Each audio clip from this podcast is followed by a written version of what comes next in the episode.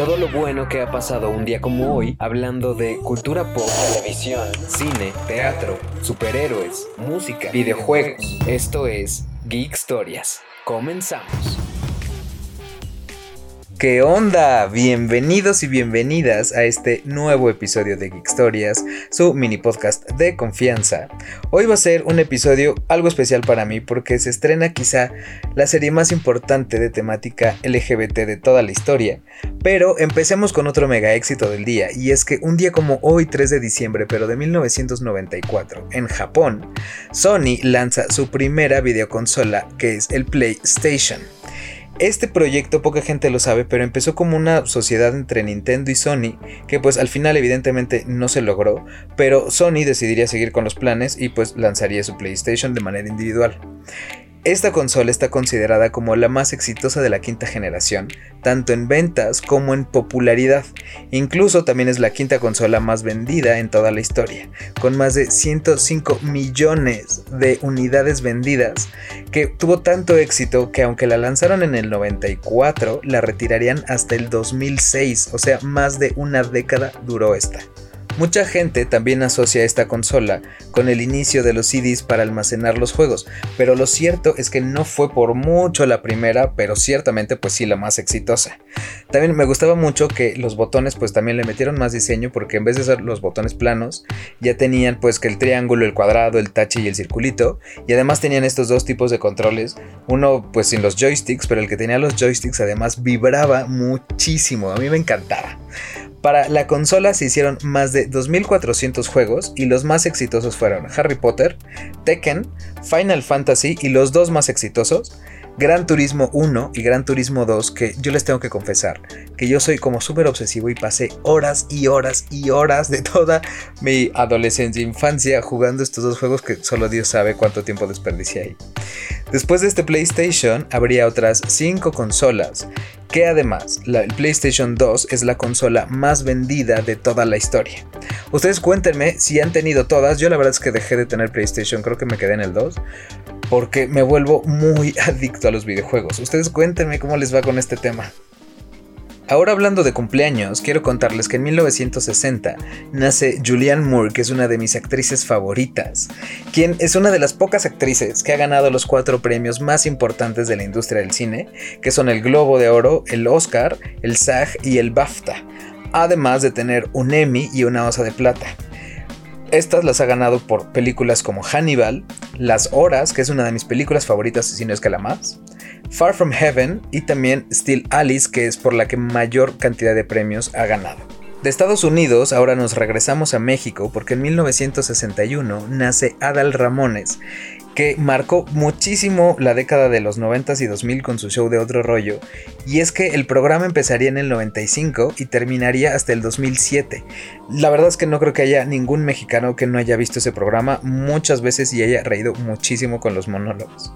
También ha conducido varios especiales como Bailando por un sueño, Cantando por un sueño, y quién lo iba a decir que ahora hasta conduce la academia pero en azteca. Además de su conducción, también ha participado en 5 novelas, 10 películas, ha hecho 4 musicales y doblaje en varias películas, entre las que están Stuart Little, que no se pierdan el episodio del 5 de diciembre porque les estaré hablando más de esto.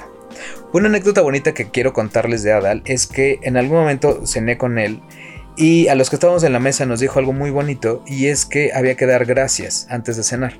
Y no de una manera religiosa, sino es, era un, concepto de hacer una pausa en tu día, pensar en lo que tienes, en lo que no tienes, dar gracias por ello y estarlo haciendo muy conscientemente. Así que pues le mando un fuerte abrazo y espero pues verlo pronto, mándenle sus felicitaciones y pues obviamente cuéntenme qué es lo que más les gustaba de otro rollo sí, el monólogo, sí que también salían los, los Mercury o, Rudy, también las entrevistas con Jordi, en fin. Cuéntenme cómo vivieron ustedes y qué edad tenían cuando estaba otro rollo. Ahora para los dos cumpleaños que faltan, nos regresamos a Estados Unidos porque en 1968 nacería Brendan Fraser, que yo digo que es uno de los actores más queridos en toda la industria y es que es muy simpático, era muy guapo cuando estaba joven y él ha participado en más de 50 películas. Obviamente las más famosas son George of the Jungle, la trilogía de la momia y también en Viaje al centro de la Tierra del que también ya les platiqué en algún momento. El último cumpleaños del día del que quiero platicarles es de otra persona muy querida en la industria, y es que en 1973 nacería Holly Mary Combs, que es muy famosa y todos la queremos muchísimo por haber hecho el papel de Piper Halliwell en la serie de Charmed, que además de ser la actriz, también fue productora de la temporada 5 hasta la temporada 8. Más recientemente también la podemos ver en Pretty Little Liars y en una participación especial que tuvo en Grey's Anatomy, donde además también sale con Alisa Milano.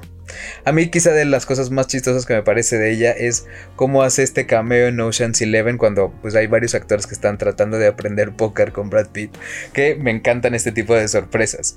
Vayan al Instagram donde les dejo pues muchas fotos y videos de todo lo que les he dicho hasta el momento. Pasando ahora a la historia del cine, un día como hoy, 3 de diciembre, se estrena en el 2001 Yo Soy Sam, que es una de las películas más tiernas y que seguro los hacen llorar a todos los que la han visto. Estarán de acuerdo conmigo que es lindísima. Esta película la hicieron Michelle Pfeiffer, Dakota Fanning cuando era una chiquititititita, Sean Penn, que además fue multinominado como mejor actor por esta película. Además de hermosa, es pues increíble porque toda la banda sonora está basada en las canciones de los Beatles, que la más más más icónica para esta película es obviamente la de Lucy in the Sky with Diamonds. Tristemente, aunque a muchísimas personas nos gustó, la crítica la destrozó. En Rotten Tomatoes le dieron 34% de calificación y pues también hubo muchísimas críticas negativas. Pero pues qué importa porque a todos nos gustó y también en taquilla fue un éxito porque de los 22 millones de dólares que costó, recaudaría más de 97. Si no la han visto, se las súper recomiendo. Ahora que también tienen que verla en un mood, pues no muy triste, no estar sensibles, porque les juro que van a llorar y a llorar y a llorar. También, spoiler alert, tiene un final feliz, pero de todas maneras, prevénganse o tengan a la mano una buena caja de Kleenex. Y ya estamos por terminar este episodio, pero no se olviden de suscribirse al podcast.